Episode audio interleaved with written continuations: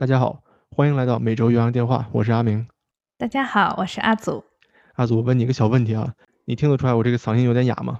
听不出来，你的嗓音一直都非常的有磁性啊。哎，是吗？你再说一遍。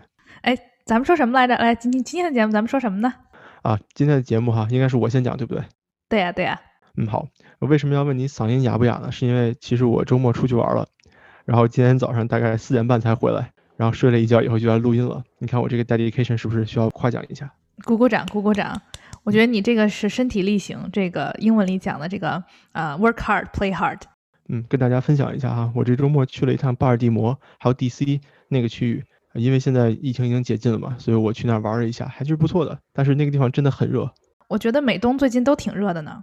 嗯，是的，我前两天听 Alex 说，说西雅图和美国的东部都有一股这个叫什么 heat wave，叫热潮，对吧？热浪。嗯，热浪，说的对，说的对。好吧，那我们直入主题吧。好的，直入主题哈。呃，今天我给大家分享的故事呢，嗯，这个标题哈叫做唐氏综合症患者的故事。阿祖，那在开篇的时候呢，先提问一下你哈，呃，你在小时候有没有在电视台上看过一部纪录片？这个纪录片的主人公呢是一个叫做周周的孩子，他呢是一个乐队的指挥，你有印象吗？说实话，我好像没看过哎。是吗？嗯，我们的童年有些不一样，看起来。呃，那我跟大家分享一下哈。呃，我在我小时候呢，我在电视台上看过这部纪录片啊，它的主人公呢叫周周，周周是一个有唐氏综合症的患者。那么这个纪录片呢，主要讲的就是说，周周呢，他虽然患有唐氏综合症，但是他是一个类似于这种乐队的天才指挥，他对音乐很有感觉，是这么一个片子。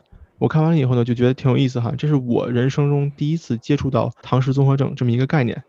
为什么要提这个事情呢？因为前两天我在手机上啊看到了一则消息。呃，这则消息怎么写的呢？说唐氏综合症患者天才指挥周周什么什么是个骗局，哎，我觉得就挺有意思的。所以呢，我查了一些资料跟大家分享一下，好吧？我想说，我对唐氏综合症最初的印象是，啊，在上学的时候课本上，我记得是生物课吧，有这样一个小朋友的图片，就是唐氏综合症患者长什么样子。但我觉得就是非常浅显吧，就只有一个照片和一个简单的描述。所以我也很好奇，今天你会啊给大家带来什么样的故事？好的，呃，我跟大家先分享一下有关唐氏综合症的信息哈。我呢不是一个专业的医疗人员，我这些信息呢都是自己学来的，所以如果有不对的地方呢，请大家给我指正。首先，唐氏综合症是一种由基因引起的遗传疾病。呃，人类细胞里面大家都知道哈，一共有二十三对四十六条染色体，但是呢，在母亲孕育婴儿的过程中呢，有可能会出现这种染色体的异常。那么在第二十一对染色体上面呢，它会由本来的一对变成了三条，也就是说多了一条染色体。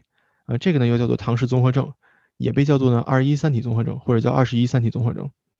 那么多了一条染色体会带来什么后果呢？以下这些内容啊都来自于美国疾病控制中心 CDC 的网站。在外表上，唐氏综合症患者的脸一般来说相对较扁平，并且眼睛呢属于杏仁状的，而且上翘。脖子对于正常人来说呢相对较短，耳朵和手脚比较小。嗯，除此之外呢，一般来说唐氏综合症患者的身体肌肉力量相对较弱。关节呢比较容易松动，身体发育也会缓慢一点。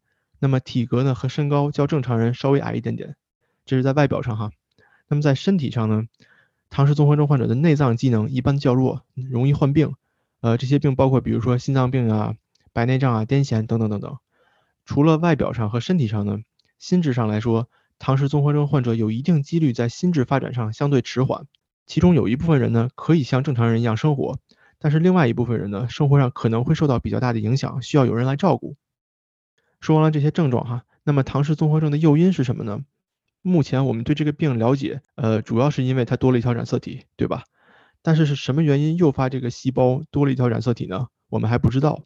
呃，有一个是经过科学证实的原因哈，就是孕妇的年龄。呃，这个是美国 CDC 说的哈，三十五岁以上的怀孕女性呢。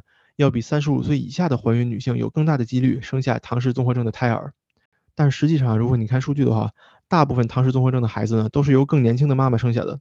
啊，这是为什么呢？因为三十五岁以下的孕妇就很多很多，那么所以说呢，孕妇的数量多了，剩下的唐氏综合症患者胎儿呢就会多了。但是如果从概率上来讲呢，这个怀孕妈妈的年龄越大，几率也就越高。我说明白了吗，阿祖？说明白了，说明白了。啊，那就好，那就好，好。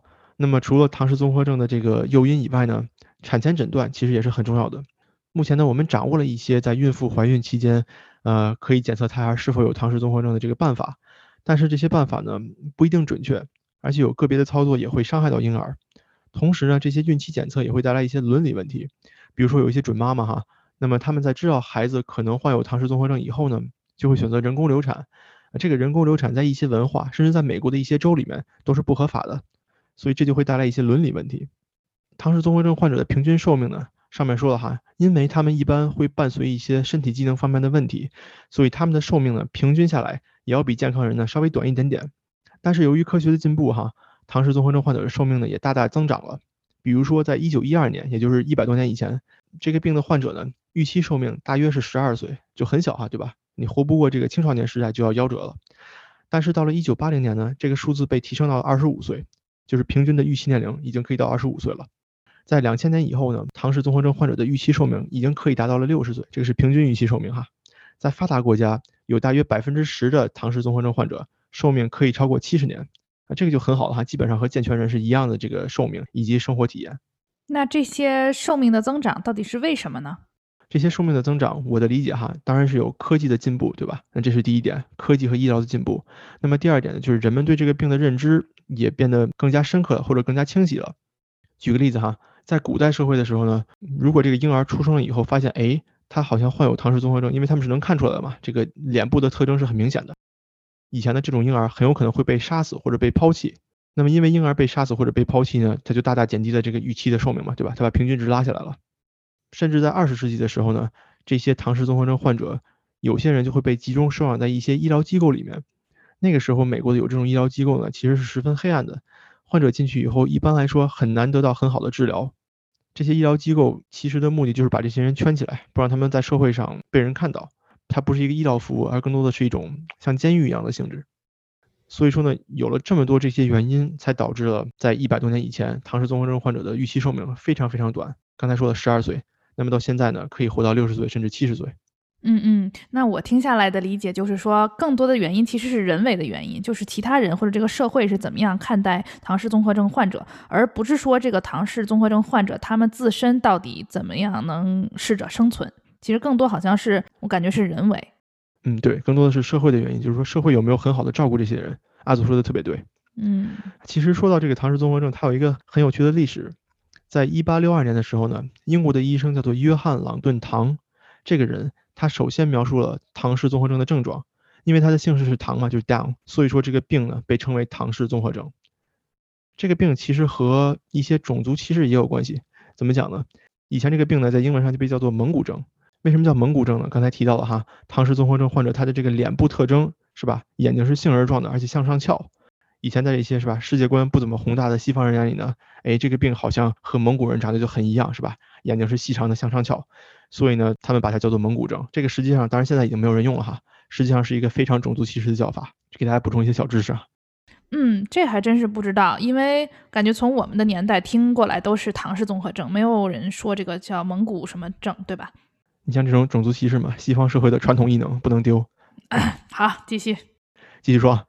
嗯，对于唐氏综合症患者的治疗呢，大多数情况下都是针对帮助他们发展生活自理的能力这个方向来发力的，比如说语言能力啊、身体能力和运动机能等等。刚才我说了哈，我小时候第一次了解这个病呢，是在1998年一个纪录片叫做《周周的世界》。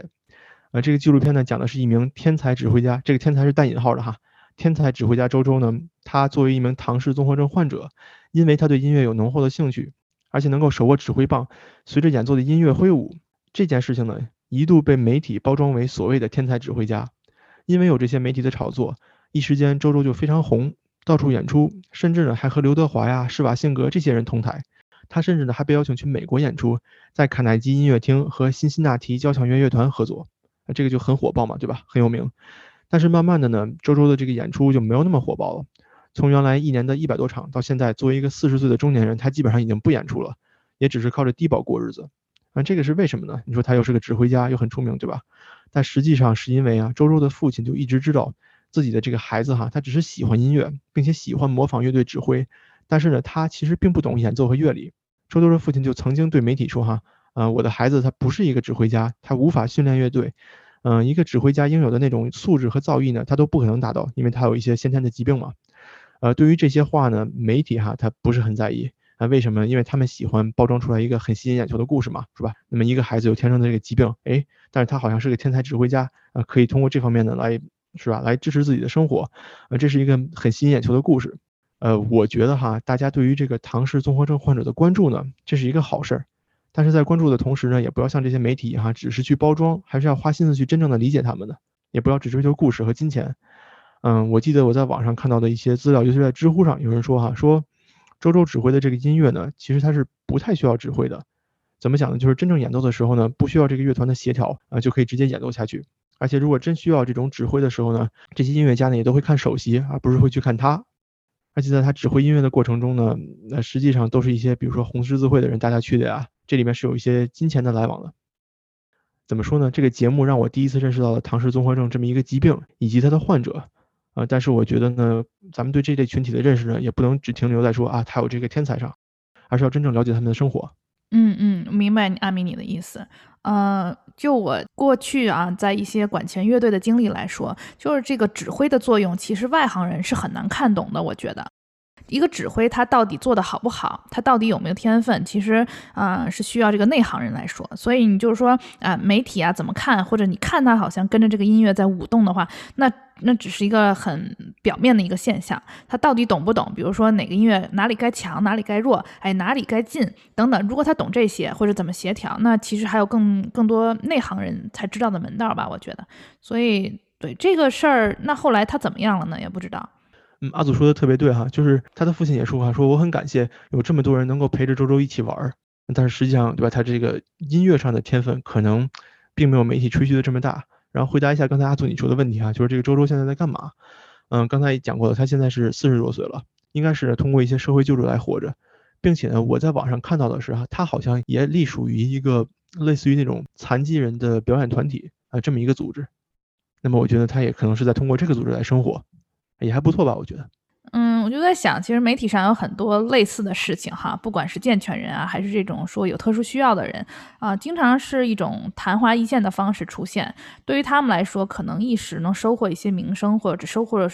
或者说收获一些关注啊，来为他们获取更多的帮助。但是我觉得问题还是要以长远的目光来看，就是说啊，不管是什么人吧，啊，你怎么样的昙花一现，最终你要以什么方式在这个社会立足啊？怎么样长远的生活下去，维持自己，那才是更重要的事情。哎妈呀，老师讲的太好了，支持。升华了是吗？嗯，升华了。我还没说完呢，你先别着急升华。不升华了，再给你讲一个哈。嗯。阿祖，你有没有看过美国的一个很出名的恐怖美剧，叫做《美国恐怖故事》，英文叫做《American Horror Story》。哦，是那个一系列的节目那个吗？对，嗯，我好像有看过，但没有没有像你一样都看掉。在这个系列节目里面呢，就曾出现过一名演员，这个演员的名字呢叫做杰米·布鲁尔 （Jamie Brewer） 啊，她是一个姑娘。啊，这个姑娘呢从小就对表演很有兴趣，并且在中学的时候呢上过表演课，后来参与了很多舞台剧与话剧的演出。在二零一一年的时候呢，杰米就参与了这部非常火的剧，叫做《美国恐怖故事》。他呢，在这部美剧的三季里面都表演了重要的角色，并且在另外两季里面呢担任嘉宾。我为什么要提杰米这位女演员呢？因为她其实是一个唐氏综合症患者，生于一九八五年。而且我更喜欢的呢是，它是一个恐怖故事系列的剧，对吧？咱们刚才说了。但是呢，这个美剧并不是在利用她的这个长相呀，或者她这个这个生理方面的一些特征来制造恐怖效果。这个杰米呢？在剧里面是一个很重要的角色，或者担任了几个很重要的角色，并且有台词，所以我觉得这个其实是一个很棒的事情。那么在二零一五年的时候呢，杰米·布鲁尔成为了第一个走上纽约时装周的红毯的唐氏综合症患者，我觉得这个是很棒的。我我好像知道你说的是谁了，我有见过他，嗯，在网上的时候，但是还是还是挺少数的哈，感觉。嗯，对。但是我觉得呢，就是周周啊，或者这个杰米·布罗尔。他们实际上还是为大家树立一个很良好的形象的，什么呢？就是说，可能我有唐氏综合症，但是我也能像正常人一样生活，我还能在社会上担任很重要的角色，做很有意义的工作，对吧？对对对，啊，而且他们这种是在媒体曝光下，我觉得还有肯肯定生活中还有很多啊唐氏综合症患者也也过得很好吧，对吧？以上呢就是我今天的分享，在最后呢，阿祖我跟你讲一个我曾经生活中遇到的故事吧。我记得是在二零一五年的时候吧，嗯，我去了一趟加州看朋友。那个时候呢，朋友刚刚搬家，然后需要买一个路由器，我就和这个朋友一起去买了。我们去的是美国这边一个卖电子产品的店，叫做 Best Buy，你可能也知道。嗯，我在 Best Buy 里面呢，和朋友一起在挑这个路由器，我们不知道挑什么好。那个时候好像是我第一次帮别人装嘛，所以我也不知道买什么合适的。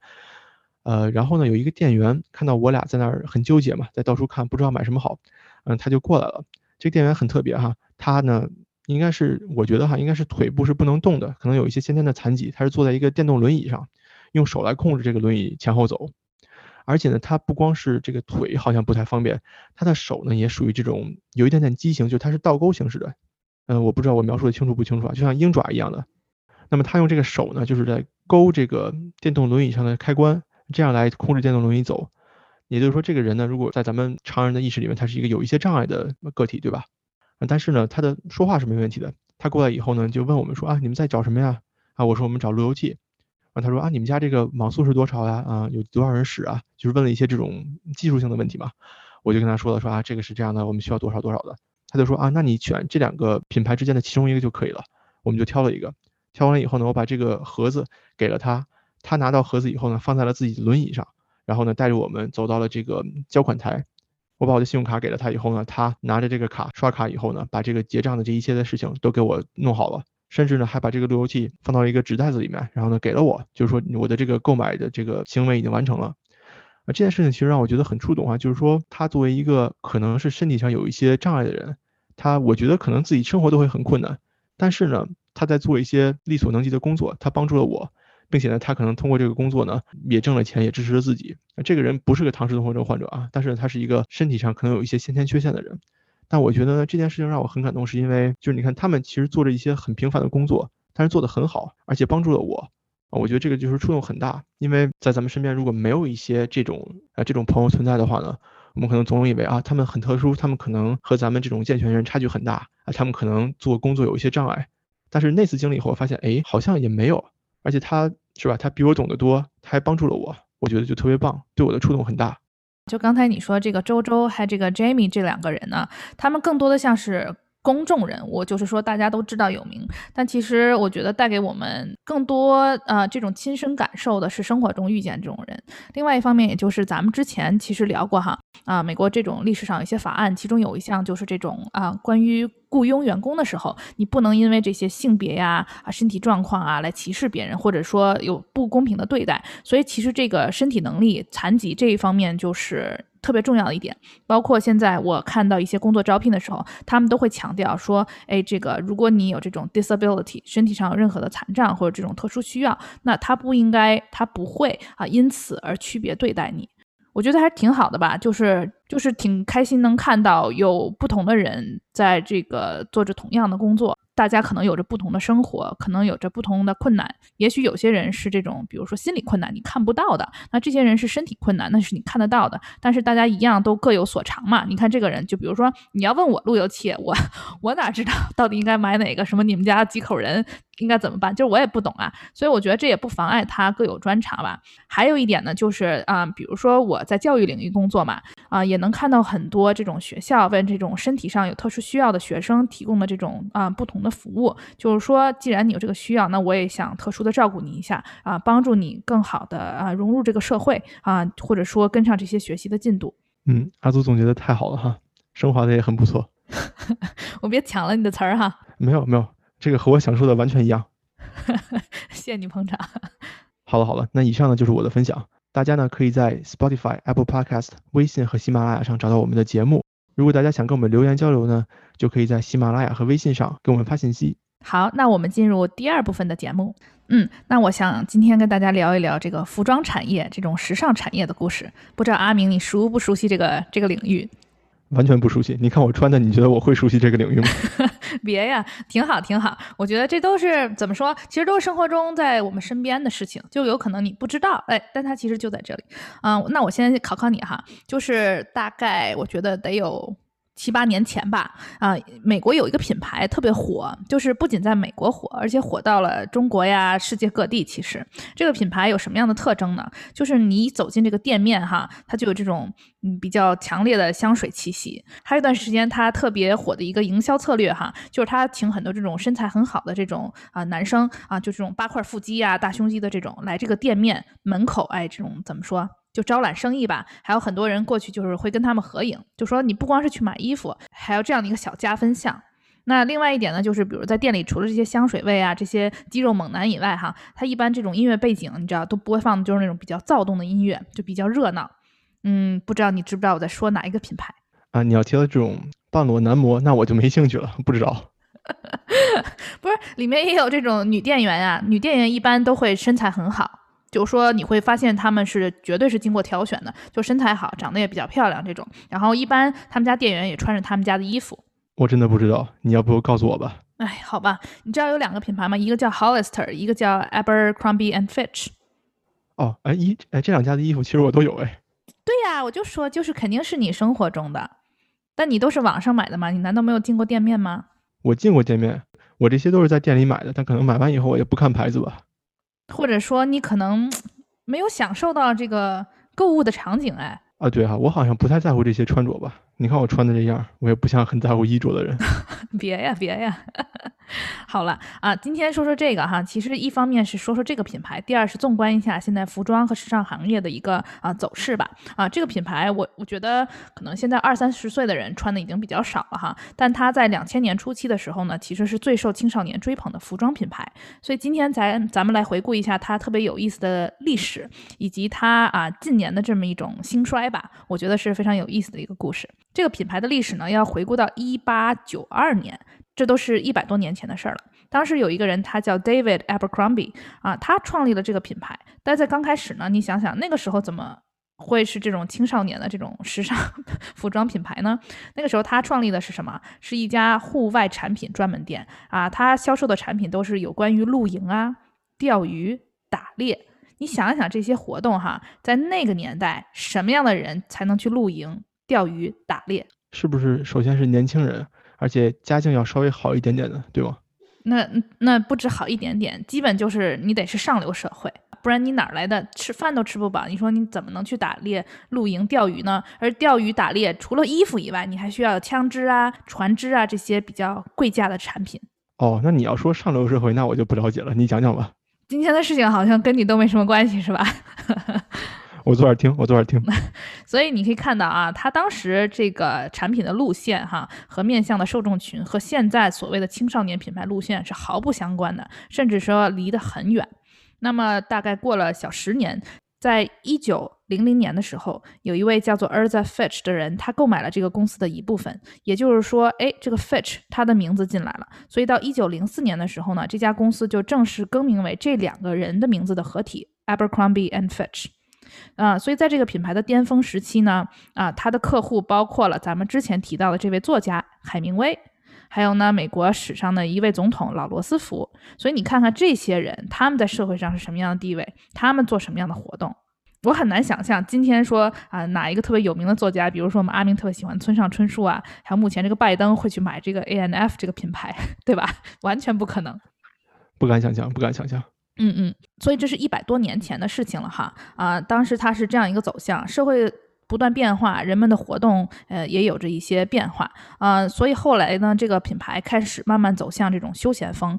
啊，但是呢，后来的发展行情一直很一般。在一九九二年的时候呢，是这家公司和品牌的一个转折点。这个时候，他们上任了一位新的 CEO，他的名字叫 Michael Jeffries，迈克尔·杰弗里斯。那他认为呢，这个品牌需要走向这种休闲化、年轻化，哎，同时又保留一些这种它原始的这种户外元素。然后，他也改变了他的目标受众群，他的消费者呢，希望是高中生和大学生这个年龄层次的人啊。我的个人理解是呢，啊，随着社会的变化，可能。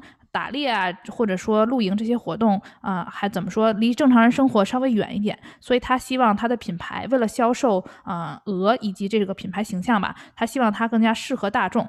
但同时呢，这个 Michael Jeffries 这个人他的策略其实是非常大胆的，但我们也可以看到他的效果非常出众。什么意思呢？什么叫策略大胆？就是我刚才说的啊，他认为这个东西。啊，要非常的吸引眼球。我用一些很啊极端的方式来吸引我的受众群，比如这种肌肉男、这种香水，还有比如这种音乐，都非常适合这种所谓的非常潮流的这种啊年轻人的爱好，对吧？就我想与众不同，我想这个从人群中跳脱出来。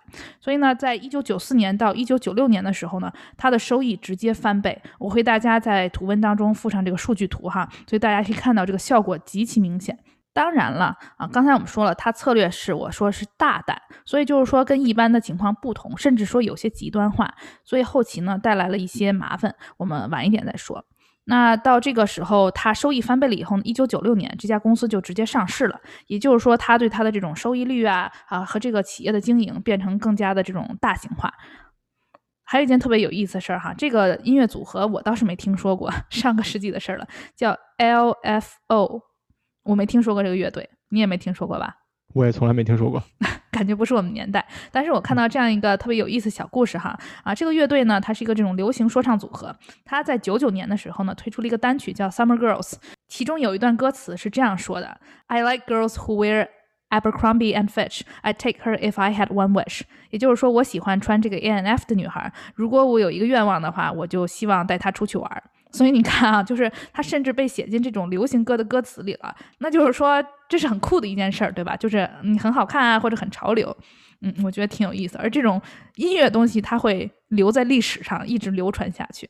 当然了，现在大家知道的就是这家店以这种牛仔裤啊，还有这种衬衫，包括 T 恤、背心、运动衫和这些法兰绒衫这种啊衣服为它的标志性产品。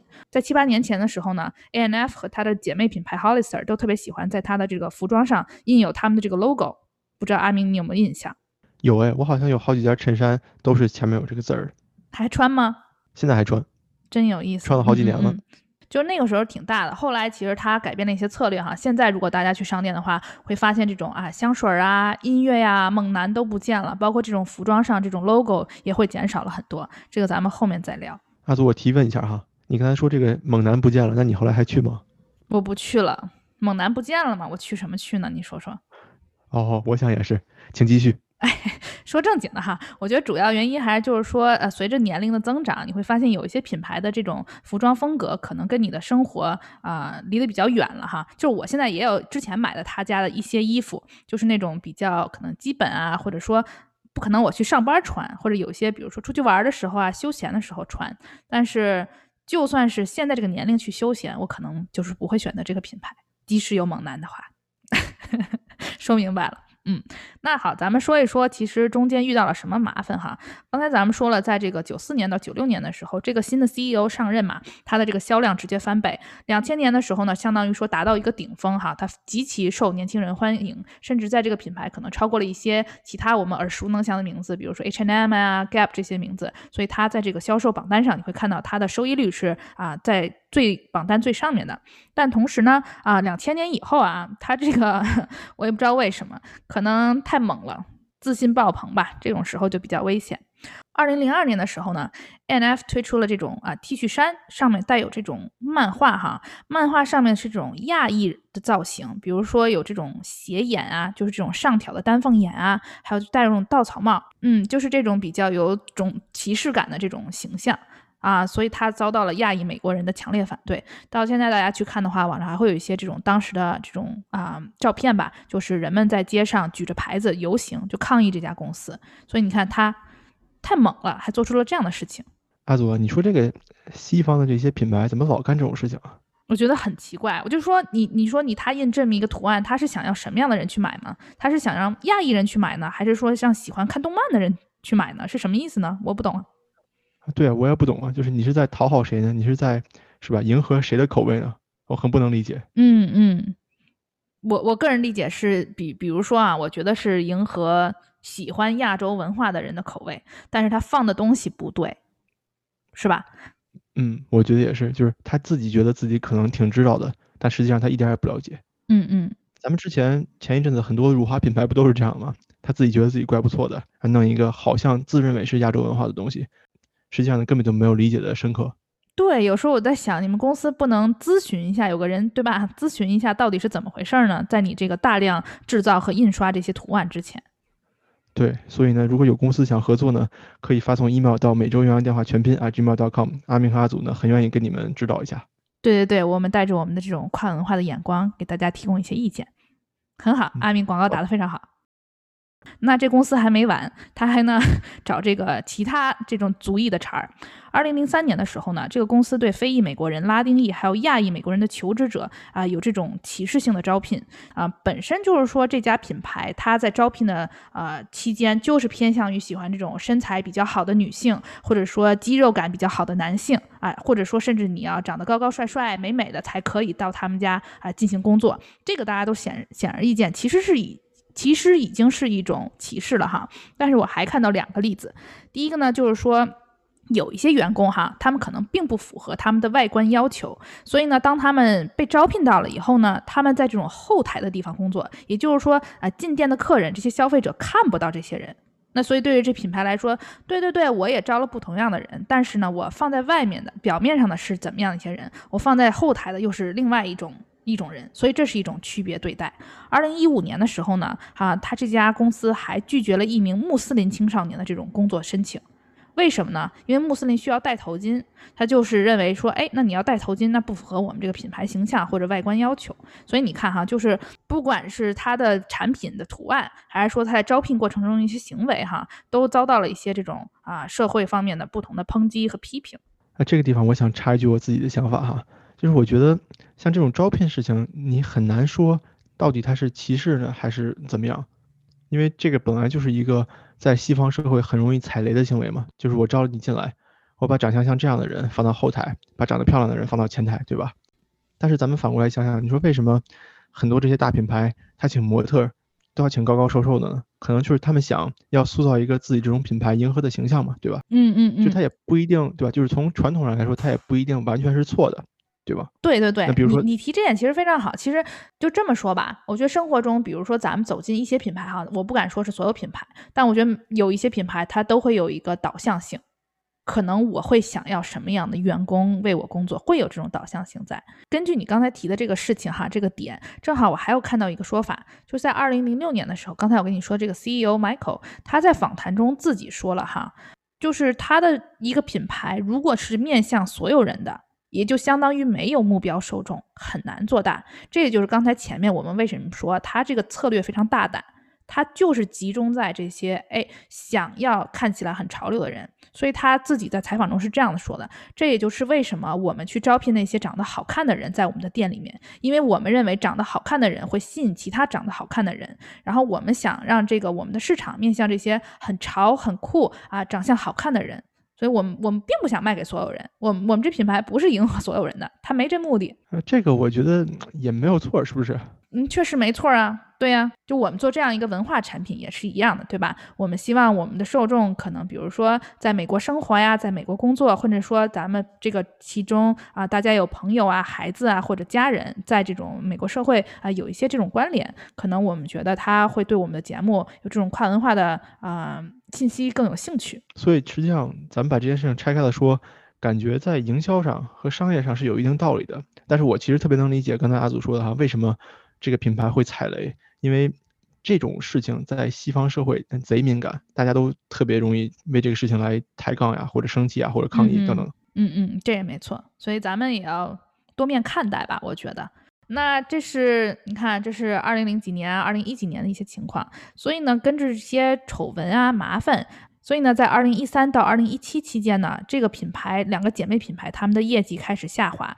同时呢，大家也知道，现在这些年吧，近十年，这个网上购物越来越流行，不管是在中国还是在美国，全世界都是这样的。所以呢，商商场甚至都在关门倒闭，你就更别说这样一个需要店面的服装品牌了啊！我觉得早期的时候，很多品牌可能也没有跟上这个网店的这种啊营销吧，就是说到底应该怎么样做是最好的。所以呢，这是它这个品牌经过一段巅峰以后的一个下滑，嗯。甚至呢，我会再给大家放图，大家可以看到，该品牌的店面销售量几乎年年是负数，在这个一三年到一七年的时候，我也不知道他们到底是怎么经营下去的。多重压力下，二零一四年的时候，这个 CEO 他就退休了啊。从此之后呢，他们也上任了新的这种呃领导者，所以开始重塑品牌形象，半裸男模不见啦。然后呢，店员的外形啊、穿衣这种严苛的要求也变得宽松了许多，就是啊，好像这个品牌跟以前就不一样了。但是我觉得，同样的一波消费者，他们也长大了，他们可能也不再在这里消费了，就像咱们一样，可能就是有一些过去的衣服。嗯，然后近几年呢。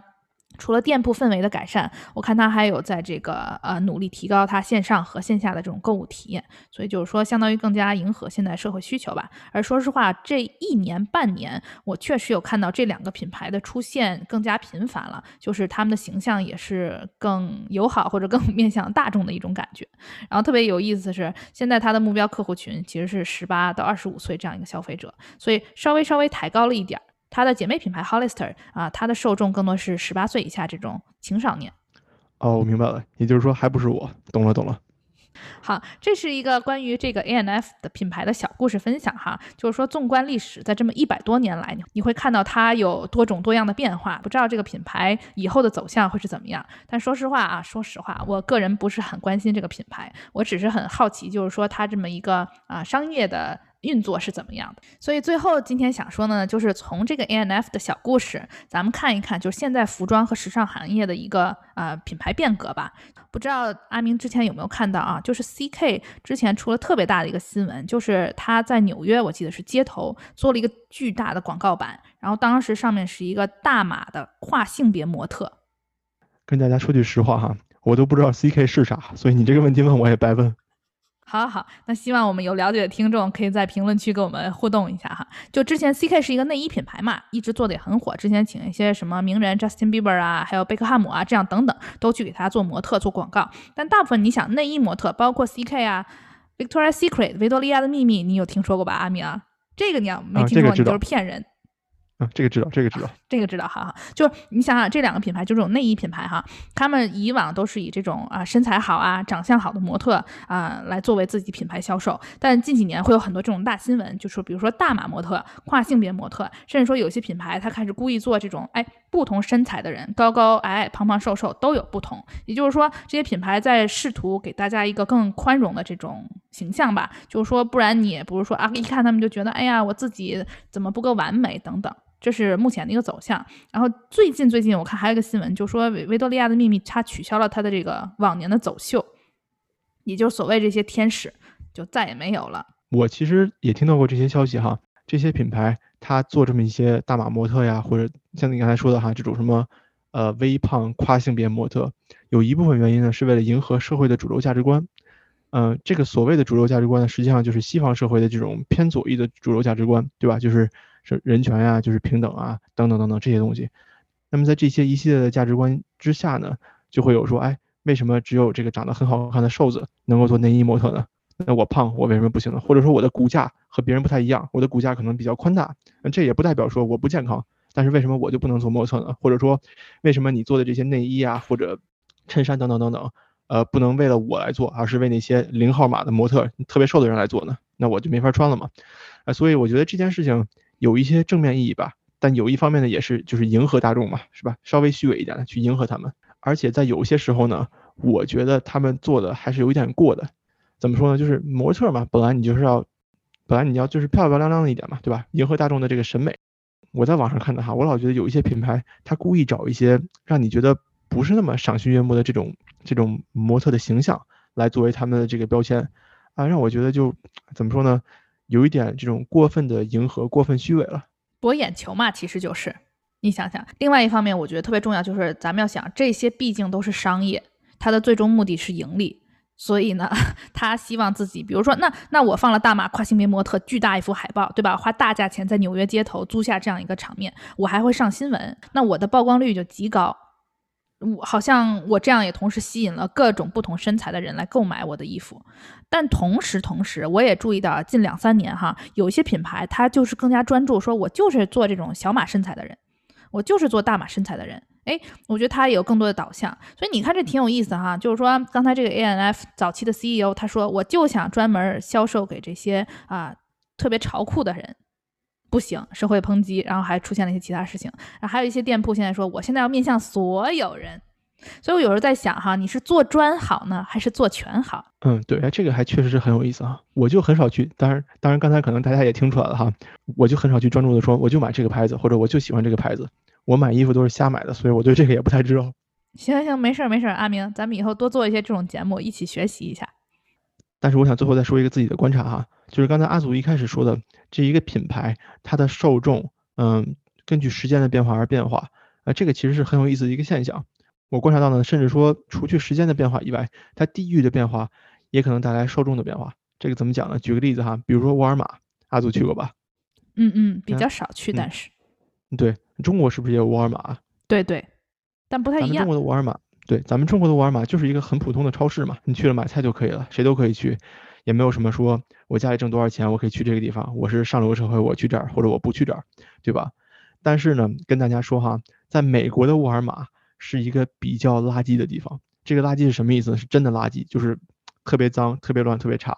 而且去沃尔玛的人呢，普遍来说都是美国可能这个怎么说呢？社会阶层稍微偏低一点的人啊，比较穷啊，或者说素质可能不是很高。而且你进到沃尔玛以后，你就会发现它商品是乱摆的，啊，很脏。而且基本上呢，这个价签和它这个商品都不不挨着，就是你你你看它是十块钱的东西，它其实不是这个东西。呃，我就经历过好多次这样的事情，嗯，挺有意思的。必胜客也是一个特别好的例子。嗯，对，这挺有意思啊。还有这个地域的问题，所以今天我们给大家留下很多小问号哈。第一个呢是，比如说这种品牌，大家如果比如学商业啊、学时尚品牌的人，可能啊可以给我们提供更多的信息。你是做专行呢，还是做全行呢？到底是面向谁？那地域方面呢，到底是说，哎，在不同的国家、不同的文化，你又会采取怎么样的策略？但我觉得哈，个人觉得，最后总结一句，一切的一切，这些人都是为了盈利。嗯，阿祖说的太对了，鼓掌。嗯嗯，好好，鼓掌鼓掌鼓掌。今天说的这个其实比较浅显哈，有机会我们可以再聊更多的这个，因为关于这种商业，我觉得更重要。现在大家更关注的是这种社会责任，对，所以我们有机会下期再见。谢谢大家的支持，咱们下期再见，拜拜。